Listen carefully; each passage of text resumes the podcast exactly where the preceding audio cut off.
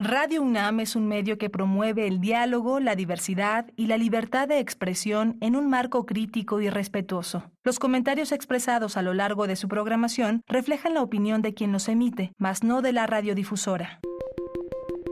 Hipócrates 2.0 Nutrición. Bioética. Estrés. Vacunación. Salud. El Programa Universitario de Investigación en Salud y Radio UNAM presentan Hipócrates 2.0. Investigación y vanguardia en salud.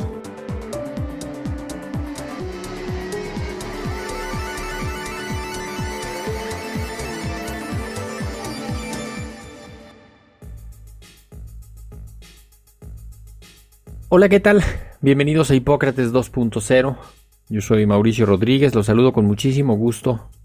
El programa de hoy lo vamos a dedicar a una efeméride que se conmemora precisamente al final de esta semana. Desde el año 2010, el 28 de julio, se declaró como el Día Mundial contra la Hepatitis. Cada año se conmemora, se hace visible este grupo de enfermedades que son las hepatitis se aprovecha también para hablar sobre la salud hepática, eh, sobre el cáncer del, hígado y decidimos hacer este programa con información que nos puede ilustrar la magnitud del problema a nivel mundial y en nuestro país y con algunas de las preguntas más frecuentes respecto a las hepatitis y el cáncer de hígado para que pues tengamos precisamente información que nos ayude a tomar decisiones, a saber qué hacer, a cuando menos estar enterados de este importantísimo tema. Así que pues vamos a empezar de lleno. Primero les vamos a presentar una información que sacamos del segundo consenso mexicano de carcinoma hepatocelular, que en su parte 1 habla precisamente sobre la epidemiología y el, y el diagnóstico de, del cáncer hepatocelular, que es pues el cáncer de hígado más relevante que, que existe. Este material, la primera autora es la doctora Laurestela Cisneros Garza, está publicado en la revista de Gastroenterología de México en, abril, en su número de abril y junio de el, del año pasado, de 2022, y precisamente nos va a poner la primera información a la vista y después regresamos con, pues, con algo más para, para seguir avanzando. La causa más común de carcinoma hepatocelular es la infección crónica por el virus de la hepatitis tipo B, seguido por la infección por el virus de la hepatitis tipo C. Este tipo de cáncer es el tumor maligno más común del hígado y corresponde hasta al 85% de las neoplasias primarias malignas de este órgano. A nivel mundial, ocupa el sexto lugar en incidencia anual de cáncer, el cuarto lugar en mortalidad por cáncer y es el segundo tumor maligno más letal. En México, el carcinoma hepatocelular ocupa el noveno lugar en incidencia de neoplasias malignas, con una distribución semejante en ambos sexos, y respecto a mortalidad por cáncer, es el tercero más frecuente. Además, la cirrosis es el principal factor de riesgo para el desarrollo de carcinoma hepatocelular. Cerca de una tercera parte de los pacientes con cirrosis desarrollarán este tipo de cáncer. Entre los factores de riesgo para este tipo de cáncer se encuentran el consumo de alcohol, el consumo de tabaco, la obesidad, la diabetes tipo 2 y el consumo excesivo de grasas de origen animal, grasas saturadas y carnes procesadas. Además, el consumo de aflatoxinas y micotoxinas producidas por hongos que contaminan algunos cereales y semillas. Déjenme contarles un poquito también la frecuencia de las hepatitis, ¿no? Eh, ahorita entraremos ya con las preguntas de lleno, pero en México más o menos cada año, eh, en los últimos cinco años hemos tenido alrededor de 10.300 casos de hepatitis causadas por virus. La más frecuente es la hepatitis tipo A, seguida por la hepatitis tipo C y después la hepatitis tipo B. Ahorita eh, abordaremos un poquito más el detalle de esto. Y también cada año en este país se diagnostican en promedio 6.500 casos nuevos de cirrosis, que es uno de los principales factores de riesgo para tener cáncer de hígado y además pues es uno de los de los principales elementos que provoca falla hepática que puede conducir eventualmente a muchas otras este, enfermedades eh, y que pues puede hacer necesario el trasplante de hígado y desde luego pues el sufrimiento, los gastos, eh, todo lo, asociado a, su atención. Pero pues, vámonos con la primera pregunta. ¿Qué es la hepatitis y cuáles son sus causas? La hepatitis es la inflamación o alteración del funcionamiento del hígado. Esto quiere decir que hay eh, un daño en el hígado que provoca que haya daño, ya lo digo, en el, en el funcionamiento, pero además que haya una respuesta inmunológica que participe en el daño pues cuando se altera el funcionamiento del hígado. Las causas de, las, de la hepatitis son muchas eh, y muy diversas, ¿no? Lo, más frecuente pues es que sean infecciones virales, eh, pero también puede haber infecciones por bacterias, por hongos o por algunos otros parásitos.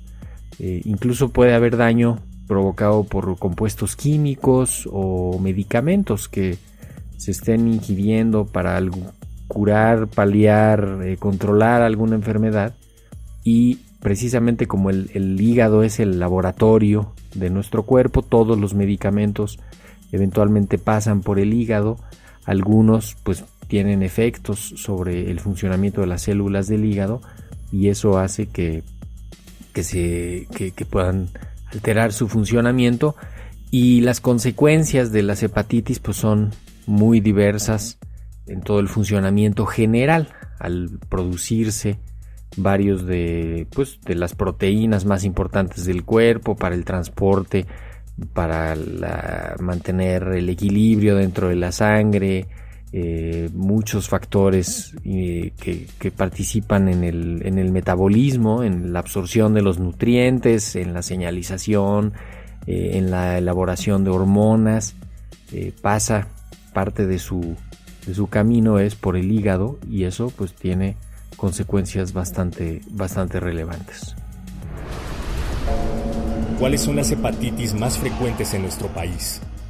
Las hepatitis más frecuentes pues son las causadas por los virus y de estos el virus más frecuente es el virus de la hepatitis tipo A que tiene al, pues, un poco más de la mitad de los casos en, en nuestro país, en los el promedio de, casos de hepatitis tipo A entre 2018 y 2021 fue de 5.700 casos cada año. Después sigue la hepatitis tipo C, alrededor de uno de cada cuatro casos son eh, de este, de este tipo viral. Y luego la hepatitis tipo B, Después hay un, hay un grupo importante de otras hepatitis causadas por otros virus que no son A, B o C y que ese representa alrededor del 15% del resto, del resto de las hepatitis. Entonces, pues estamos hablando de alrededor de 10.300 casos cada año en, en nuestro país. Actualmente, en el año 2023, hasta finales de junio, que es la la última información ya que está publicada de manera eh, cerrada, pues, en términos de la información que ha entrado, eh, se han registrado 7.400 casos de, hepatitis y se sigue conservando el mismo, el mismo patrón, ¿no? De, la principal es la tipo A, seguida de la tipo C y después la, la tipo B. ¿Cómo se contagian los virus de la hepatitis? La más frecuente es la hepatitis tipo A, ya lo hemos, ya lo hemos dicho algunas veces ahorita. Eh, es un virus que se transmite, pues técnicamente le llamamos por vía fecal oral, que esto quiere decir que una persona que tiene el virus, que tiene la infección por el virus, lo va a eliminar a través de las heces. Eh, esas heces pueden contaminar eh, fuentes de agua, pero también pueden puede contaminarse por no lavarse las manos, puede contaminarse la preparación de alimentos o la manipulación de, personas y eh, esto hace que llegue el virus a las aguas, a los alimentos y si no se lavan bien, si no se desinfectan bien, entonces pues una persona sana se va a comer este virus que va a pasar a, pues va a empezar su ciclo dentro de su cuerpo y eventualmente va a llegar eh, hasta el hígado. Entonces los principales elementos de riesgo pues son los alimentos y el agua que estén contaminados. Se puede evitar más o menos fácil con la desinfección del agua, la desinfección adecuada, ¿no? Que puede ser clorarla, que puede ser hervirla, que puede ser eh, ponerle también algunas eh, gotas de algún otro eh, desinfectante y dejarla reposar, dejar que actúe y después ya utilizarla y desde luego pues las frutas y verduras que se consuman tienen que estar bien lavadas, bien cocinadas para que no vaya a haber haber transmisión, ¿no? Eh, hace algunas semanas, un poquito más, escuchábamos un brote que estaba viendo en Estados Unidos por la contaminación de las fresas mexicanas que llevaban el virus de la hepatitis tipo A y que no se lavan adecuadamente y se consumen así directo como vienen de la producción y ahí pues hay una hay un riesgo de contagio bastante importante. Algunas de estas, de estas frutas las riegan con aguas negras, con aguas que obtienen de los canales, porque tiene un alto contenido de nutrientes esta agua y es muy buena para que las plantas crezcan bien, para que las flores, las frutas, las verduras salgan bien porque se están obteniendo muchos nutrientes, pero al mismo tiempo pues se está haciendo la contaminación de estos eh, a través de las, de las aguas negras con las que se está regando. De hecho es una práctica que no está permitida. Entonces lo pues, más recomendable es lavarlas, desinfectarlas y mantenerlas eh, después para su consumo sin que haya ningún otro problema y pues desde luego no utilizarlas así como vienen directo de la, de la producción del campo. El virus de la hepatitis tipo B y tipo C se transmiten más o menos de la misma manera. Son virus que principalmente su vía de contagio es a través de la sangre y de los líquidos corporales. Puede también una madre contagiar a su bebé a través de la, de la sangre de la, que pasa por la placenta. Puede haber contagios a través de, de trasplantes que no se evalúen correctamente de transfusiones sanguíneas que no se evalúen correctamente. Esto ya hay protocolos bien establecidos, hay una norma oficial mexicana para evitar esto. Eh, y son virus que están asociados también a, los usuarios de drogas intravenosas y de, también se pueden contagiar a través de objetos punzocortantes que estén contaminados, como pudieran ser eh, agujas, eh, instrumental dental, tatuajes, instrumental del que se utiliza para hacer el manicure y el pedicure que no estén bien desinfectados. Y también la vía sexual se considera eh, una fuente de, contagio eh, de, estos, de estos dos tipos de virus. Estos son los, los virus más frecuentes, ya lo decíamos, el tipo A, el tipo B y el tipo C. ¿Cómo se diagnostican las hepatitis virales? Bueno, la hepatitis se diagnostica primero pues con una presunción clínica. Las personas que tienen hepatitis eh, tienen generalmente algunos cambios en su cuerpo que se pueden notar. A simple vista podríamos ver a una persona que tenga eh, la piel que se le vea un poco más amarillenta, sobre todo las partes más blancas de la, de la piel, que podrían ser las palmas de las, de las manos. Eh, desde luego la parte blanca de los ojos, la conjuntiva, cuando comienza a haber eh, algún problema en el hígado, ahí se revela eh, esa, esa parte del cuerpo, se pone más amarillenta y es precisamente porque la bilirrubina no se está procesando correctamente y se puede ver, incluso puede llegar a ser tanta que les dé comezón en la piel, así generalizada sin que haya ninguna lesión aparente. Eh, también las personas que tienen hepatitis eh, van a referir un cansancio que lo describen como inexplicable. Y eh, eso es porque está habiendo también una falla en el hígado y todos los procesos metabólicos del cuerpo están tomando una energía adicional para poderse llevar, llevar a cabo. Empieza siempre con esta presunción clínica, desde luego hay que ir al médico a que nos revise, a que eh, nos explore, nos interrogue para que vea los factores de riesgo, lo que se ha eh, comido, lo que se ha hecho, algún viaje, algún medicamento, alguna información relevante para el diagnóstico. Incluso algunos medicamentos como el paracetamol tienen facilidad para dañar el hígado si se supera la dosis de alrededor de 2 gramos al día en, un adulto de más o menos 70 kilos de peso. Eh, puede provocarse daño en el hígado que pues puede llegar a ser importante.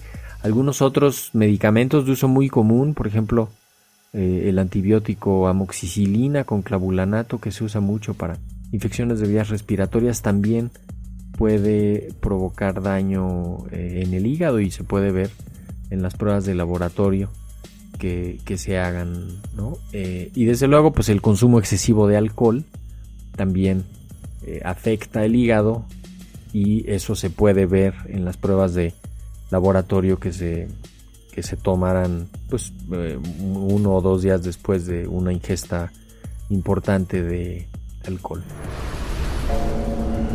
¿Cómo se pueden prevenir las hepatitis virales? Nosotros vivimos en, un país en el que hay mucha hepatitis tipo A. La prevención de la infección por el virus de la hepatitis tipo A pues se hace eh, a través de la ingesta de alimentos y agua limpios, bien preparados, eh, bien desinfectados, sobre todo las frutas y verduras que se consumen crudas.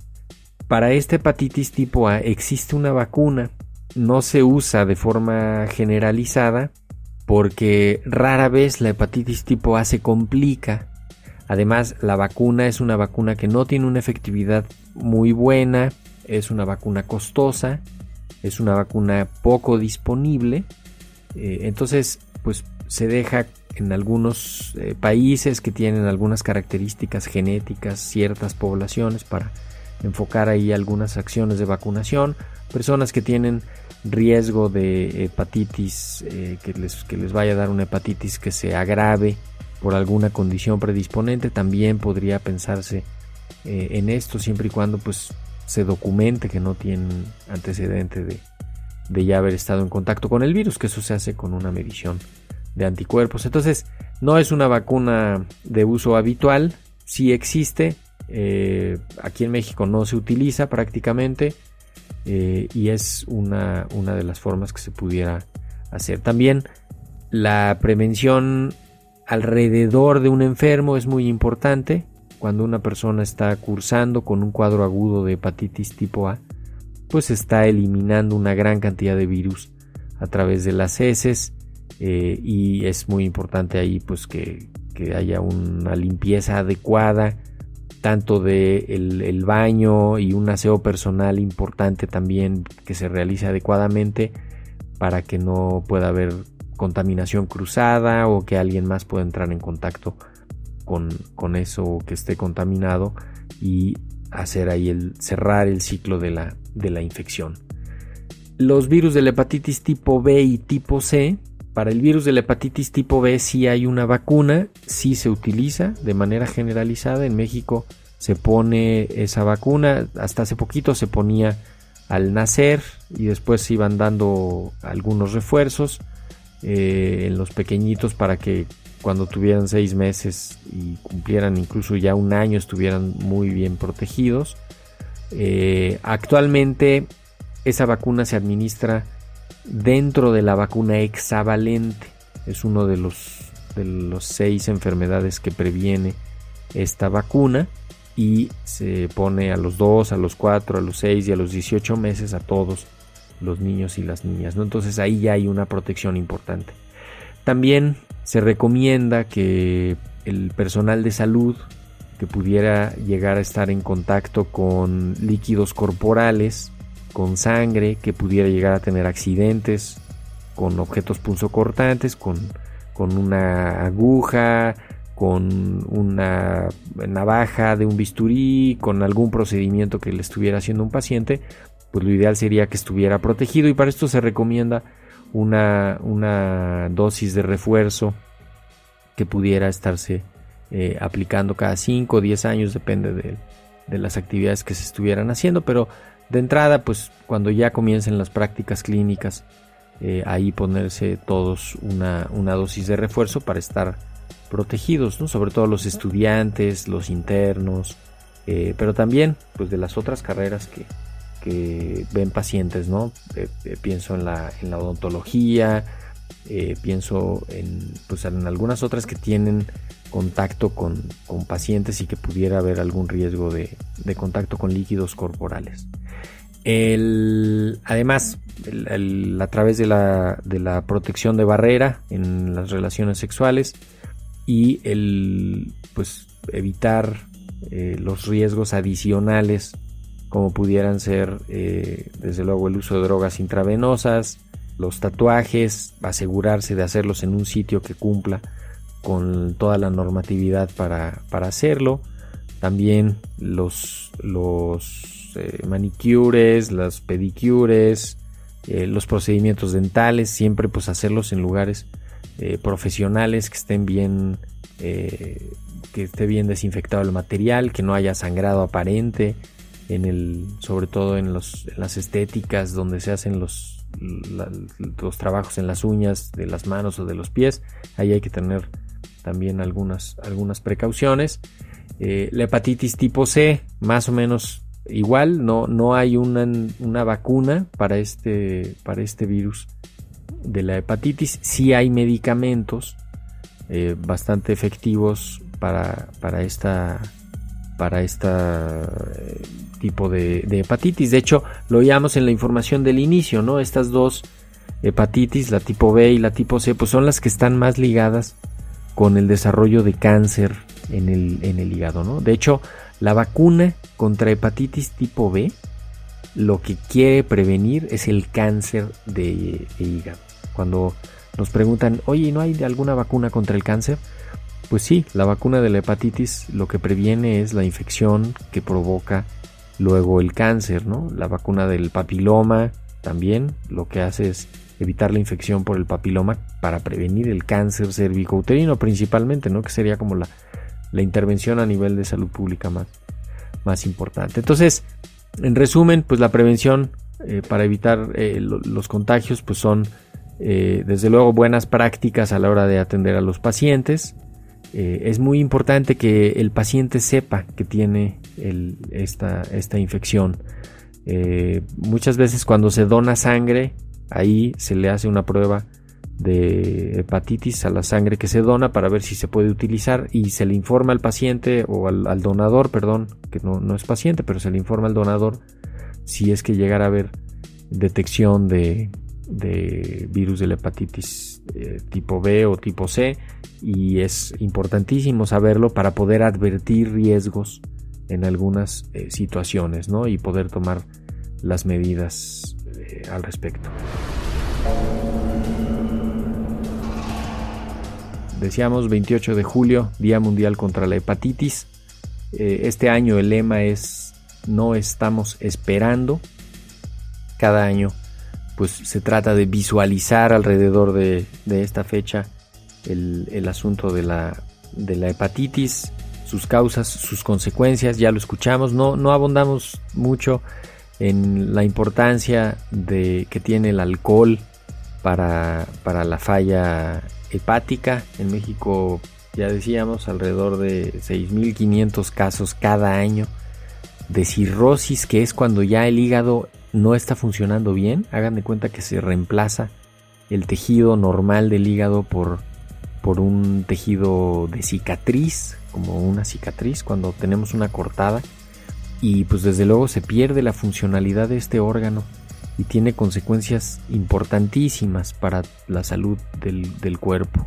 Y desde luego pues para el paciente y para el entorno familiar y social y pues tiene una carga de atención a nivel institucional altísima. Entonces, pues también es un buen momento para, insistir en el, en el consumo moderado de alcohol y pues también en identificar si el alcohol les causa algún daño adicional, eh, si les dura un poco más el, daño que provoca el alcohol, pues moderar su consumo todavía más, eh, incluso pues cuestionarlo por completo.